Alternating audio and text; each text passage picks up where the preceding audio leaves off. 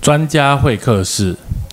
专家会客室这个单元，我们会邀请到孕前、产后各领域的专家，一起来聊聊胎儿、孩子、夫妻关系，或者是你自己可能遭遇到身形身材的改变，希望借由专家提出的见解意见，可以帮助到可能需要帮助的你哦。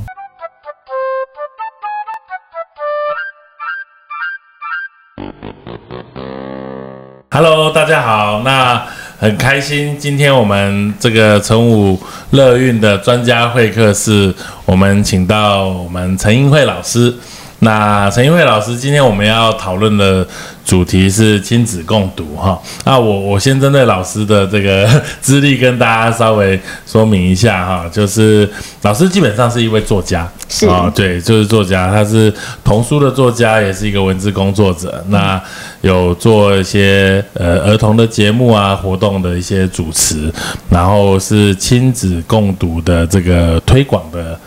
讲师，嗯，然后本身也有 YouTube 的节目哈，是这个英会故事阿罗哈，然后亲子酱你我他这个部分，我们等一下会在最后面会打一个连结，把它放在这个 Podcast 的最后，是不是？请老师也跟大家打声招呼。Hello，各位听众朋友们，大家好，我是英慧，今天非常开心可以来到这边，跟各位听众朋友们一起分享，一起聊天。听老师讲话哦，就有一种有没有说故事的感觉？我们平常讲话都是这样子，没有阴阳顿挫。老师讲话起来就哎，感觉很有画面哦，是不是？以前有做这个广播节目的这个哦，没有哎、我跟一般，我跟跟呃，就是平常人跟妈妈，就是我就是一个妈妈，对，所以我开始呃有了小孩之后，就讲故事给小朋友听，对，对所以角色跟大家都是一样的。因为我觉得这个人讲话哈、声音会很有磁性，嗯，对，就是如何把话说好这件事情也很重要，所以我觉得其实亲子共读也是这样、哦，就是说你怎么样。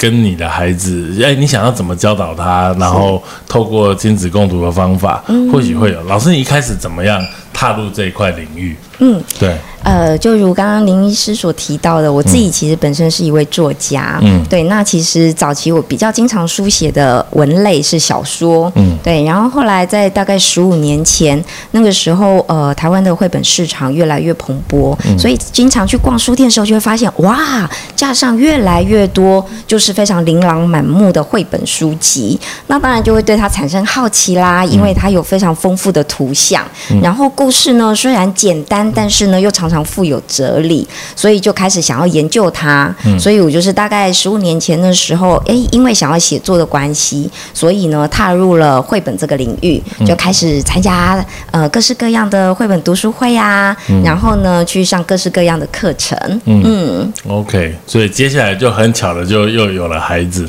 嗯，后来就开始呃，因为接触绘本，所以呢就开始有机会讲故事给。呃，很多的孩子听，嗯。然后呢，讲了一两年之后，刚好我自己也有小孩了，嗯。对我就把我所学到的，嗯，就运用在我自己的孩子身上，所以我都说我的小孩好像我的实验品哦，对。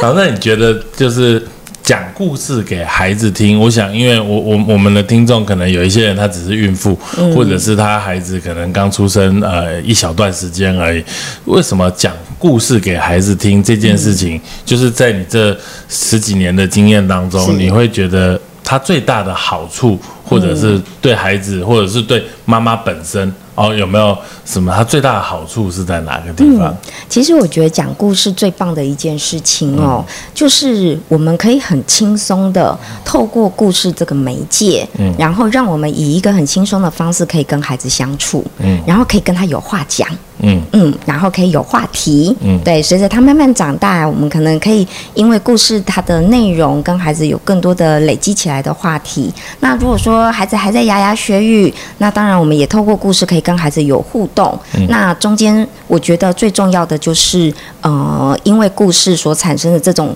亲子互相陪伴的关系，嗯嗯，我觉得是整件事情说故事最重要的收获。所以您觉得这个亲子共读，我们从什么时间点，孩子多大的时间点可以开始？原则上啊，从怀孕之后，当你开始想。讲故事给宝宝听的那时候就可以开始了。哦，所以就是不一定要等亲子共读，不一定要等子出现，嗯，是没有错。在肚子里啊，那其实基本上就跟很像是我们这个所谓胎教嘛。对哦，其实跟胎教的概念是一样。像我们以前，我记得我以前那时候怀孕有小小 baby 的时候，就常听人家说，哎，听莫扎特的音乐，小孩会变聪明啊、那我觉得其实是一样的概念，就是念故事给孩孩子听，孩子也可以因为这个声音，可以感觉到哦，原来。哎，不是只有他一个人哦，是有妈妈在陪伴着他。对，小朋友的发展哦，就是就是在肚子里面，我们大概八到十三周是小朋友的器官发展期。那小朋友开始会对外界有反应，像我们有时候在做羊膜穿刺的时候，你会看到小朋友用手去抓那根针。哦，所以其实小朋友的本体感觉跟触觉是他最早发展的。嗯哦，他可能在他开始会动十周、十二周，哦，然后他就会对于这个水羊水的流动，它就开始会有反应。所以羊膜穿刺的时候也是一样，会有这个羊水的流动或者动作，它的这个压力的改变，它就小朋友会有反应。嗯。接下来是听觉啦，我们我们我们医学上面来认为，小朋友开始听力发展大概会是从二十二到二十四周，嗯，之后开始会发展听觉。其实视觉事实上是最晚的，视觉可能是三十五六周之后，所以在妈妈开始感觉到有胎动的时间，通常是十八到二十二周，很接近的小朋友的听觉就会开始发现。所以很多妈妈在觉得说，哎，他跟开始小朋友有互动的时候，是小朋友开始出现胎动的时候，胎动的时候，所以有嗯胎动的时候，大概就是我们可以开始跟孩子讲话、跟对话的时候。是那很多妈妈会觉得说啊，我跟这个小孩讲话，他也听不懂，那我干嘛花时间跟他讲？老师，你觉得这怎么样？哦，呃，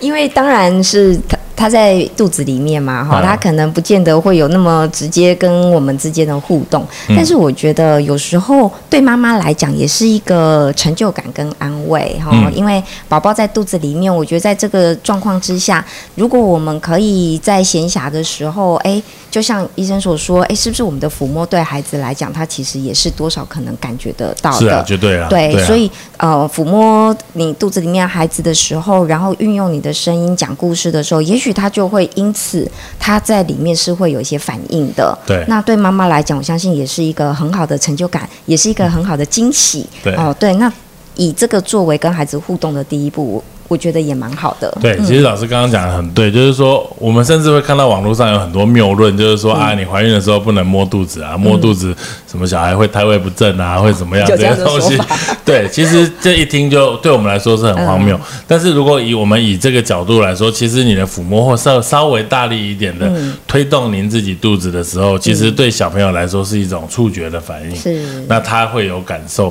外界跟他有关系，所以有时候他会有反应。嗯那他有反应，他动了一下，有时候你就很高兴。对，而且我觉得借此啊，也可以建立宝宝的安全感。对，对，就是他会觉得说，哎，今天是，尤其当我们在说故事的时候，原则上会想要在这个时间点说故事，原则上应该，呃，家长们自己心情应该还算平静的时候，所以语气一定是比较温和、比较温柔的。对，那孩子可以从这个呃音频上面就可以感触。感受得到，哎，这是一个安全的状态，是一个充满爱的一个环境，这样。对，老师刚刚讲的这个也是真的很好，所以很多妈妈就是说她在肚子里面，她其实很急着想要呃跟她有一些互动，或者是所谓胎教、嗯哦。那但是常常有时候因为工作啊，或者是夫妻之间吵架，身体不舒服，怎么对就顿时会忘了这件事情，然后开始哇啦啦就就很暴躁吵起来。但其实如果你有定时每天跟孩子对话的时候，你就会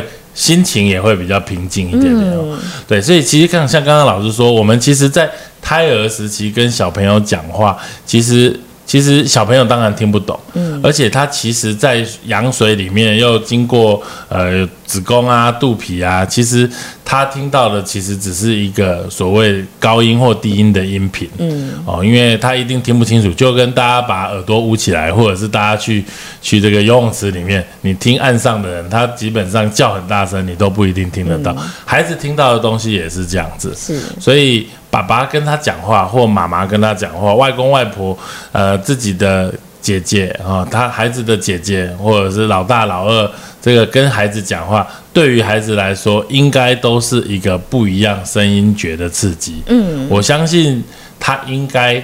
在某些程度上，他应该可以区分谁是谁。嗯，应该可以哦。孩子的听觉发展过程当中，其实他也是很敏锐的，对吗？对他其实基本上是就是频率嘛，哦，高频、低频，男生、女生，他大概还是有办法能够做一个区分。他当然不知道这个高声男生就是爸爸，低的就是妈妈。但久了之后，他出生了之后，他会熟悉。嗯，就跟有些小朋友出生，他其实事实上你会发现，妈妈跟他讲话。或者是爸爸跟他讲话，他的反应是不一样的。对，其实运用在说故事上面，其实也是这样。对啊，很有趣哦。对，就是在说故事的时候，今天妈妈讲故事给孩子听，跟爸爸讲故事给孩子听。就算是同一个故事好了，还是其实他反应都会不太一样。那通常因为爸爸跟妈妈个性不一样嘛，所以呢，通常制造出来的故事效果 哎也会不同。所以其实呃，我觉得很鼓励，就是呃家里面除了妈妈之外，爸爸或者是家里面同同呃就是一起照顾的陪伴者，如果可以的话，哎都可以尝试在有空的时候。有空的时候，每天花一点点的时间讲故事给小朋友听，其实都可以带来他不同的故事的刺激。所以从肚子里面，我们就可以这样子做。对，肚子里面话可能比较好操作，是妈妈她是最方便可以开始的。嗯，对。那如果说宝宝出生之后，哎，那我觉得周遭陪伴者每一个都很重要。OK，嗯，好。那在肚子里面跟他讲话的时候，老师你有没有什么建议的方式，或者是呃？频率啊，次数啊，这些的。原则上，我觉得就心情放轻松是最重要的。所以讲故事是为了让妈妈心情放轻松。讲 至少这段时间你不会暴怒。真的，就是其实有时候，尤其当宝宝还在肚子里面的时候，他跟你可能还不会有太多的互动嘛。所以其实有时候我觉得这段时间反而是比较呃，变成是一个妈妈跟自己的对话。嗯，或。就是他可能想要对宝宝说的话，或者是他在心里面他想说的话，其实，在这段时间就是一个很 peace 的时间。哎，其实有时候真的是这样，因为跟一个不会回答的人，你讲话比较有勇气，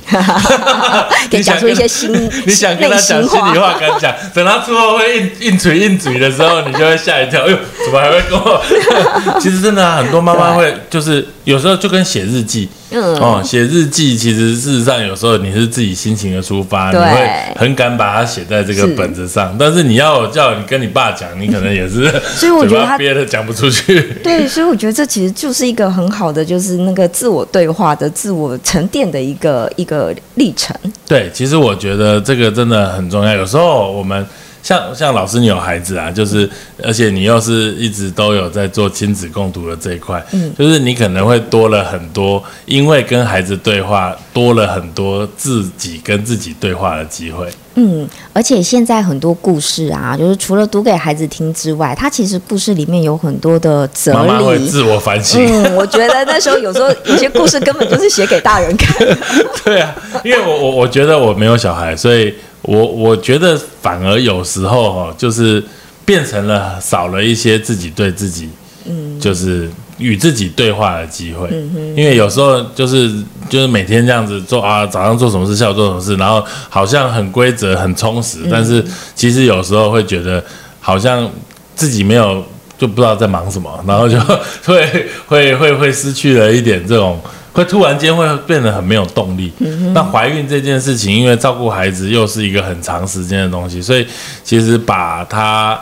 花时间跟孩子对话，有时候你也可以在中间再找到一些热情跟动力。我记得我曾经可能从哪边听到一句话，就是呃，当妈妈有了小孩之后，其实是重启重启一个新的生命的开始。是这样子说没有？对，因为以我自己这样子有小孩这样子的历程来讲，我自己其实也有蛮深的体悟，就会觉得说，哎，其实。呃，从怀孕的时候其实是重新在感受生命这件事情，对，对，然后到孩子的出生，陪着他成长，真的觉得好像重新醒思了一次自己的呃呃生命的状态，或是待对待家人关系的一个状态。对，很多人说有了孩子之后，他的生活又完全不一样，过另外一样的生活，而且有了孩子之后，其实满足点会下降。嗯，哦，就比如说。哦，我我简单举个例子，就我们以前学生时代，可能你有买到一本漂亮的笔记本，或者是有一个哇这个明星的卡片，十块钱一张就很满足。但是随着出来工作历练之后，你可能吃一个便当不满足，你可能要吃大餐。是哦，买一台车不满足，你可能要买一个房子，就是你的所求需求越来越高。但是有了孩子之后，你会突然。这会降得很低，嗯，也不是说降得很低不好，是你有了重新对于快乐的一个重新的定义。也就是说，哎，小孩子动一下，哦，你你跟他讲故事，他动一下，他很高兴啊，哎，你也很高兴，对。哦，你老公动一下，你就觉得他很烦，同 同样是动一下，就就是完全不一样。而且你跟他讲故事，他有动有反应的时候，这种快乐是很很发自内心的哦，这种感觉。这个，所以我觉得。刚好，我觉得故事它其实就是回归了这种纯真的本质，对，因为它就是很单纯的一个故事，对。那我们今天就是用一个很故事的，呃，很单纯的故事去跟孩子做分享，尤其在宝宝的阶段或在肚子里面的阶段的时候，我们并没有要用绘本教育他什么事情嘛，对不对？并不是教育，只是一个媒介。嗯，它并不带有功利性跟目的性。我觉得这个时候讲故事是最棒的事情，对，因为你就是很单纯的运用一个故事在享受跟。孩子的时光，嗯，OK，所以老师，你的建议是他从呃孩子在肚子里的话，你就可以开始，不一定说要去买什么音乐或者怎么样，就是一个很简单的绘本。哦，绘本就是一个最好的媒介跟途径。对，我觉得当然，嗯，胎教它的形态有好多种，嗯，音乐是其中一块。那我觉得讲故事也可以变成就是胎教的其中另外一个环节。那妈妈有空的时候也不用有太大的压力，说哦每天一定要讲几次啊，或者是哪个时间点一定要讲故事啊。哦，其实也不用，就选择妈妈觉得舒适。然后舒服的时间点，那也许时间点也不用很长，就跟他分享一个短短的故事，两个短短的故事，十几分钟、二十分钟，嗯其实我相信宝宝就可以感受得到。嗯，那我们就先从哎，我们如何开始？像这个选书的部分，其实也是蛮重要的哈。所以就是老师是不是有什么建议，在不同的年龄层，呃，可以选择哪样的绘本或书籍，或者是我们有哪一些的？这个通路啊，可以让妈妈可以比较好机会去选择这些呃亲子共读的书籍。呃，在选书的部分呢，如果说是呃，就宝宝还在肚子里面的时候，其实我觉得原则上。讲话是跟孩子讲话，其实是最重要的事。那你念了什么故事，其实就不一定那么重要。嗯，对，只要是一个你喜欢的故事就好了。对，有时候我觉得选书这件事情，爸爸妈妈自己喜欢，我觉得还蛮重要。因为当你喜欢一个故事，你在讲故事的时候才会有那个热情跟动力，才会有这个。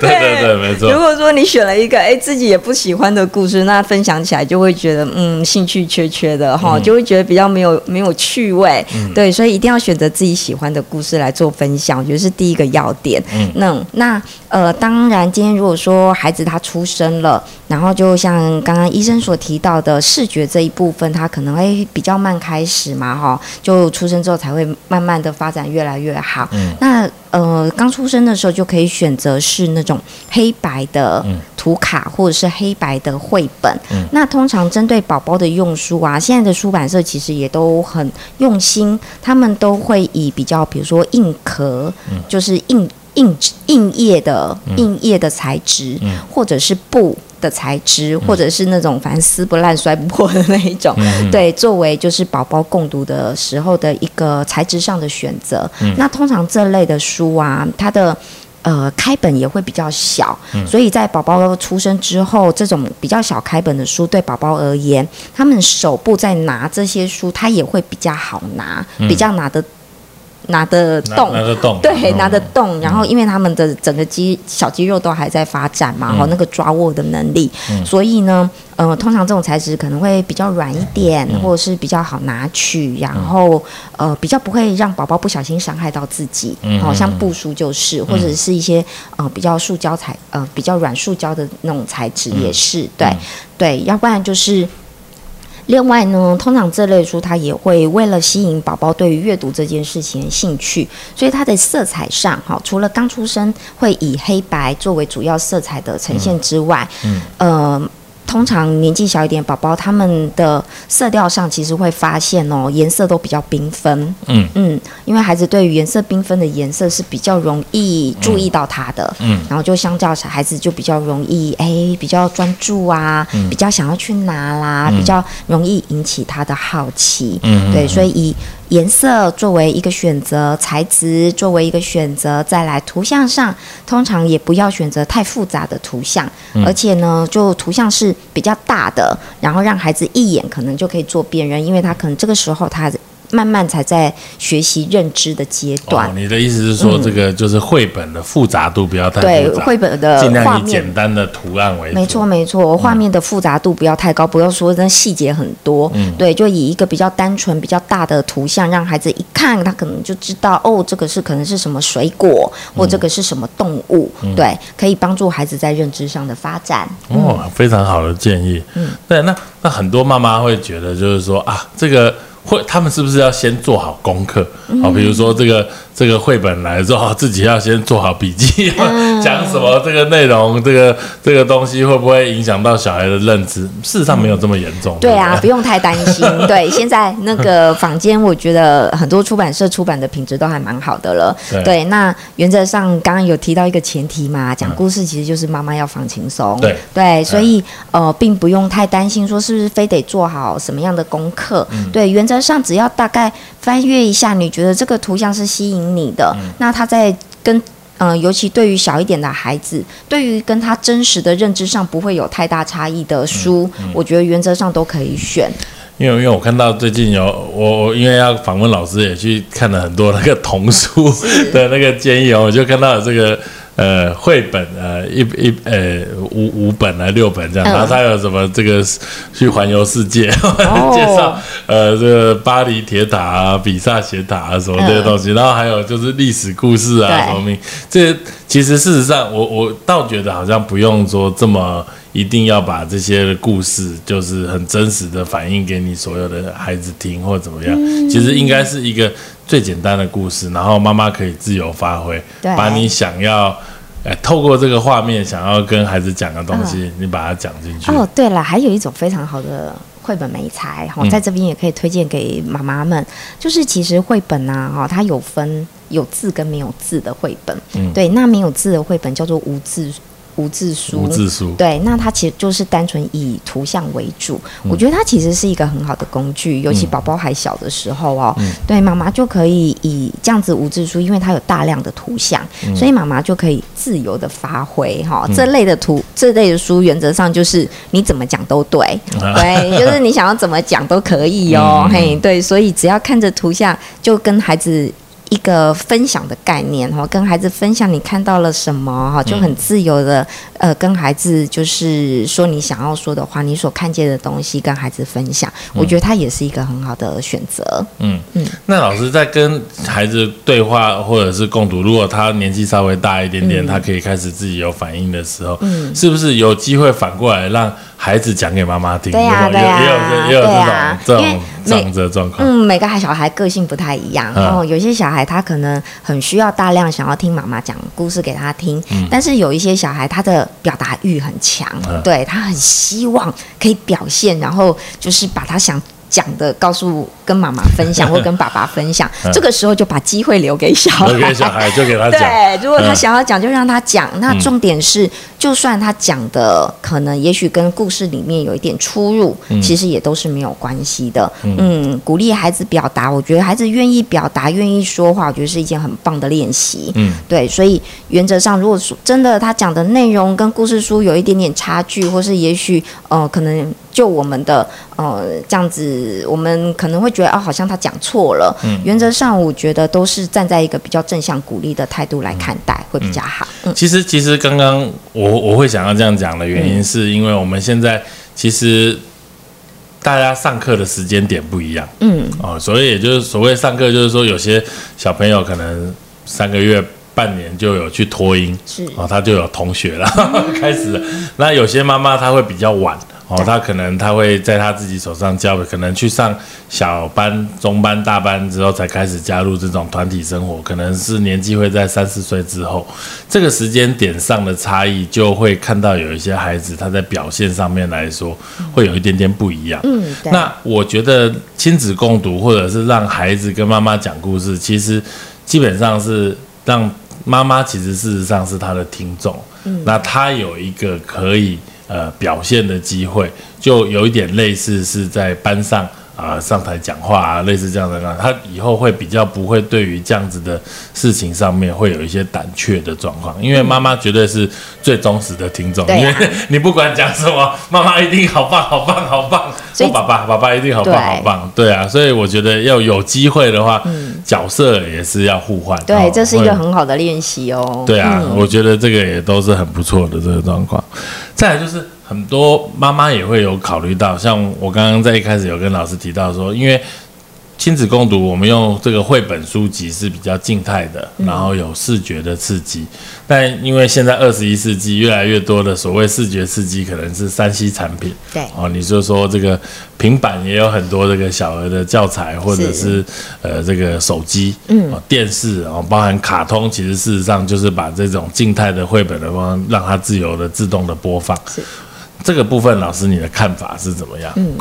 山西是一个趋势，哈，无法抵挡的趋势，所以我觉得可以把它当做一个很好可以运用的工具。嗯。对，所以像现在其实有很多，比如说我有听，我也有听过很多妈妈分享，比如说有故事机，嗯。对，或故事小熊，嗯。嗯，对，就是原则上就是你按一个按钮，它就可能开始讲故事，或者是现在有也有很多的那个平台的节目，其实也都是说故事的，嗯。呃，节目这样子。那我原则上，我觉得对于妈妈来说，尤其呀、当了妈妈之后，其实生活中有非常多的事情要忙，嗯可能忙工作，可能忙照顾小孩，所以其实时间是非常紧凑的。嗯对，那我觉得这些工具对妈妈来讲是一个呃很好的支持啊、嗯就是今天如果当妈妈真的需要去做一点点家事的时候，诶，那这些就可以拿出来当做。陪伴孩子的一个工具，嗯但是我觉得共读这件事情是没有办法被取代的。嗯对，就是即使是有这么多的工具，有这么多精彩的工具可以使用，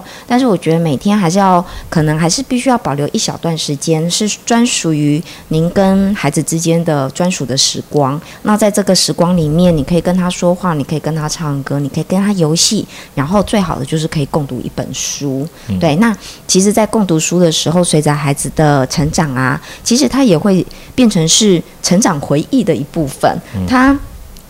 孩子其实记忆力很惊人哦，对他其实呃，即使到了四五岁，他可能还记得两三岁的时候，妈妈可能曾经读了哪一本故事给他听。嗯对，那我觉得这个是一个很重要的亲子关系的成就感。嗯，对，所以其实亲子共读的一个重点，其实就像老师刚刚我我我听起来的意思，觉得是不管你用的方法是书籍、是山西，或者是这个刚刚说的这个呃故事熊啊什么这些东西的，重点是两个人要一起，对。哦，或者是一家人要一起，嗯。这个比把这个手机丢给他，孩子开始就像一直盯着看，这个来说，相对获获得的这个亲子关系的建立，得到的互动跟刺激都要来的更多。没错，而且其实呃，就眼睛的健康来讲，其实也是会建议说，可能不要让孩子有这么长的时间，可能是在呃平板前面或者是手机前面。对，对孩子的视力健康也是我们必须要考虑的。我现在回想我我小时候，我妈有没有跟我亲子共读？我实在是想不出任何东西。可能我妈有，我真的是记忆力忘记。我我我觉得我有印象的是东西是，嗯，我跟我妈一起听大家说英语。好，哇，对，因为那时候念书嘛，然后就是想要培养英文听力的能力，然后大家说英语，那时候是每天早上好像六点半到七点，你要开一个广播，有一个时段，然后晚上好像八点的时候，不知道要开哪一个，我现在频道已经忘记了，时间到了要播，然后就。Listen to English，然后什么东西，然后就开始讲，然后就开始会，然后我跟我妈会一起听，但是大家说英语半个小时，对，空中英语教室在半个小时，好像你有没有印象？有这有个我知道，后来就变成有深度，后来变成有 CD 了，对不对？对然后有有卡，但以前的那个时代是你要好像也不是 ICRT，反正有一个节目，有一个频道，然后你一定要在那个时间开始听。有我也锁定过那个频道，对，然后我们就是程度比较差，要听大家说。空中英语教室太难了，这个已经比较对，我们要听啊。我觉你看我有印象的就是我跟我妈一起听这个东西，是然后就就他就说啊，这这么简单你听不懂，然后什么类似这样，然后后来就互相嘲笑，就类似这种。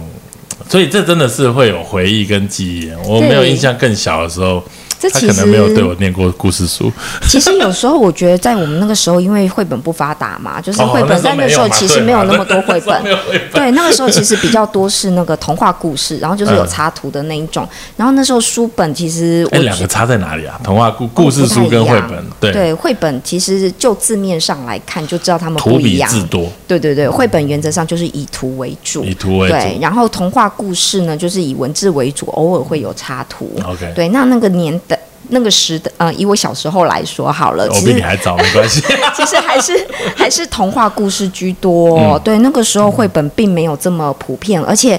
而且在那个时候，其实买书算是一件奢奢侈侈的事情吧。对，所以资源不像现在那么多，嗯所以我觉得如果要说我。我我小时候，我妈妈有没有读什么故事给我听？好像也没有，但是印象很深刻是，比如说他可能会讲一些传说故事给我听，就是他印象中的传说故事嗯哈。他可能就会跟我讲啊，以前可能或者传说故事，要不然就是他小时候的故事，对，三十六孝的故事，对他就是也是用口述的，他不一定是拿着书跟我一起念。那我觉得这也是一种共读，嗯对。然后像刚刚医生您提到的。呃一起听那个那个 IC 呃，大家说英语说，英语对，像现在啊，其实就算是呃，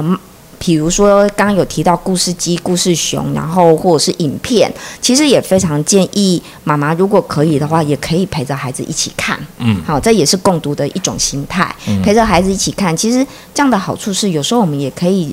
借此知道。这个东西的品质到底好不好？对啊，对啊，因为现在太多了，所以其实实品质有点参差不齐。那借由共读，可以更了解孩子现在这到底在看些什么东西。嗯那也因为一起读、一起看，所以呢，也可以跟孩子有更多的话题。嗯，那这样子也做到了亲子关系的建立。嗯对，其实其实随着科技越来越进步哈，其实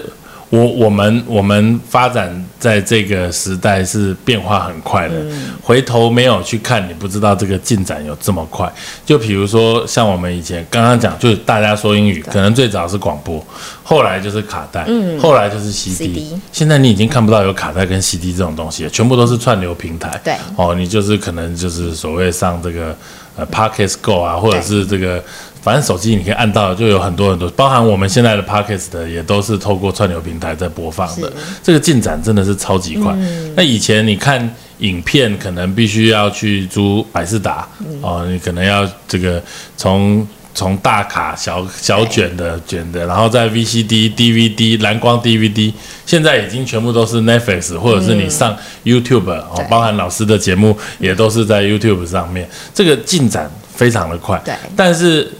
伴随而来的就是科技冷漠，嗯，哦，就是我们有时候甚至我跟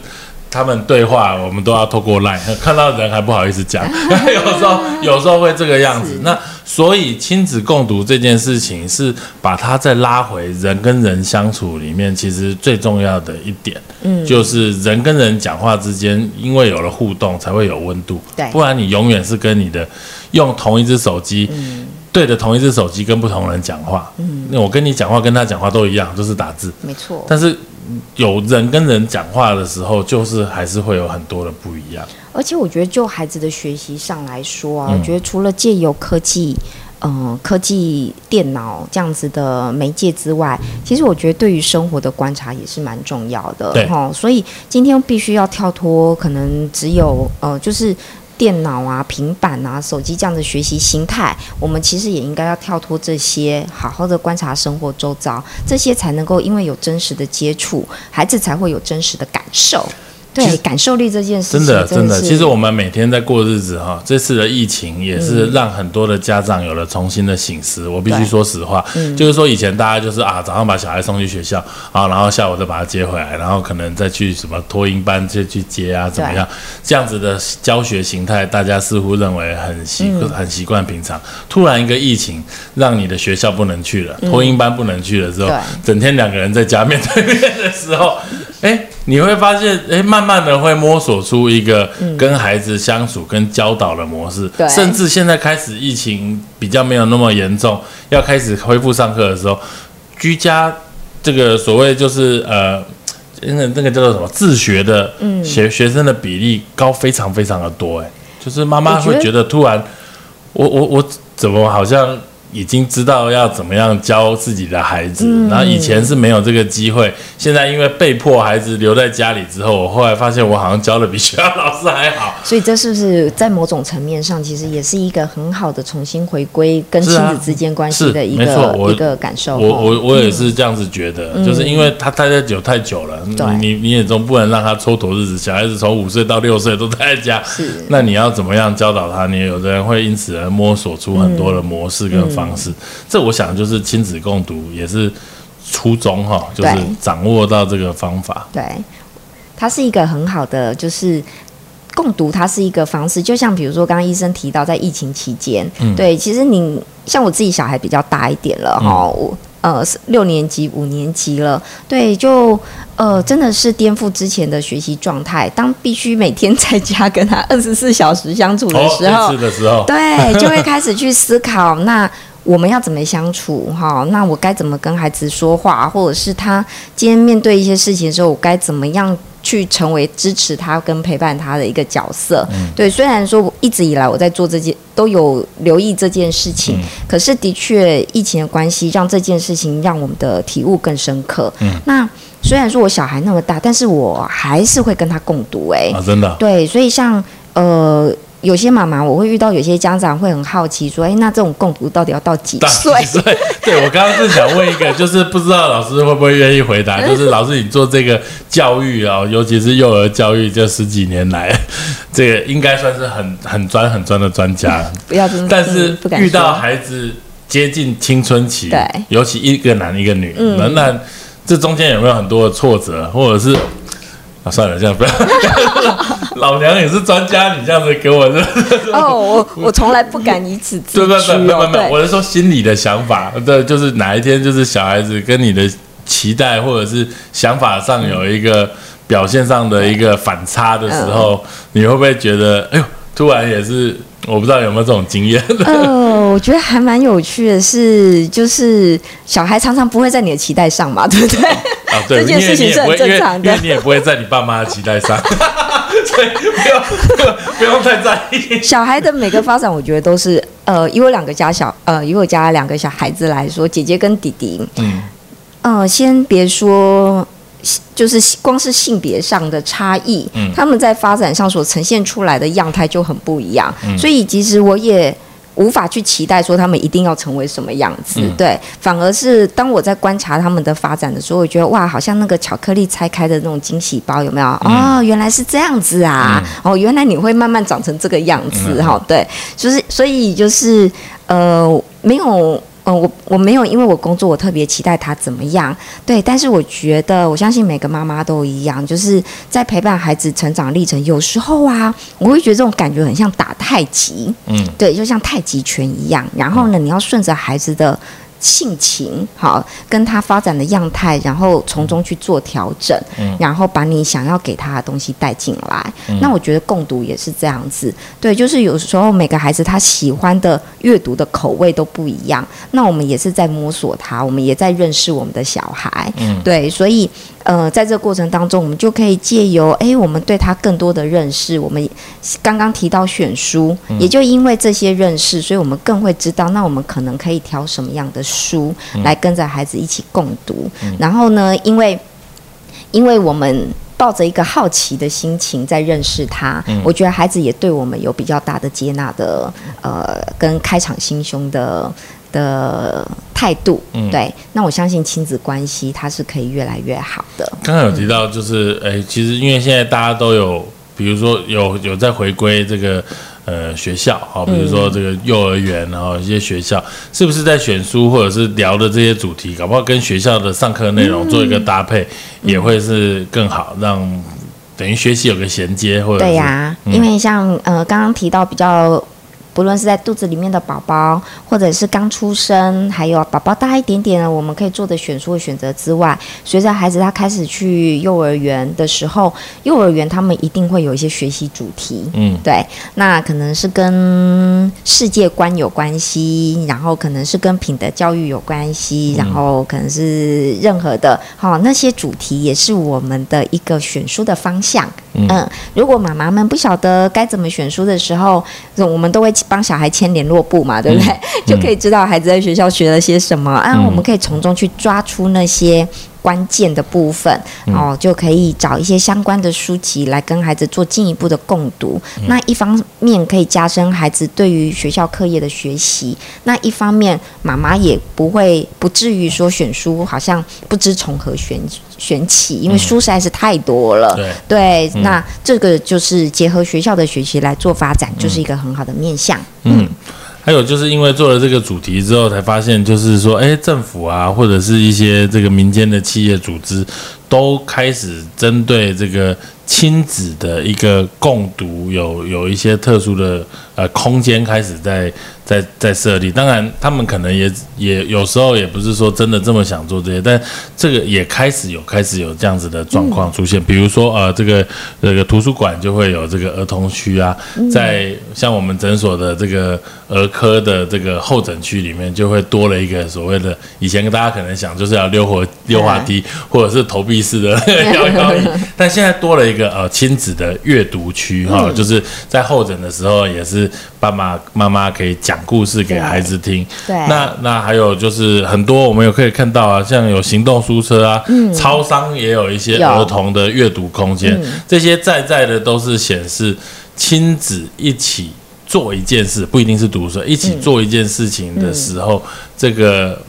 产生的效益跟效果，事实上是比我们想象的要来的更大一些。嗯，没错。这些是不是也可以多加利用哦？对对，像现在就是呃，政府在推，然后像医生这边就是也都很留意到亲子关系，然后还有空间的设计这一部分都很用心。所以呢，我们可以发现，既因为政府跟民间的共同努力，所以这样的呃区域亲子共同的区域越来越多。那非常建议鼓励爸爸妈妈们可以善加利用。对，像图书馆，其实现在以前都会说图书馆不是可以吵闹啊，或者是图书馆一定要安静啊。现在其实也慢慢在颠覆观念了。现在也都会特别辟一个儿童阅读区，那在那个区域里面，孩子吵闹其实都是被允许的。对，那或者是音乐会，对我觉得很多的活动都可以亲子一起去做参与。那从这些活动里面，然哦，去培养亲子之间互相相处的感觉，哈、珍惜一起的时刻，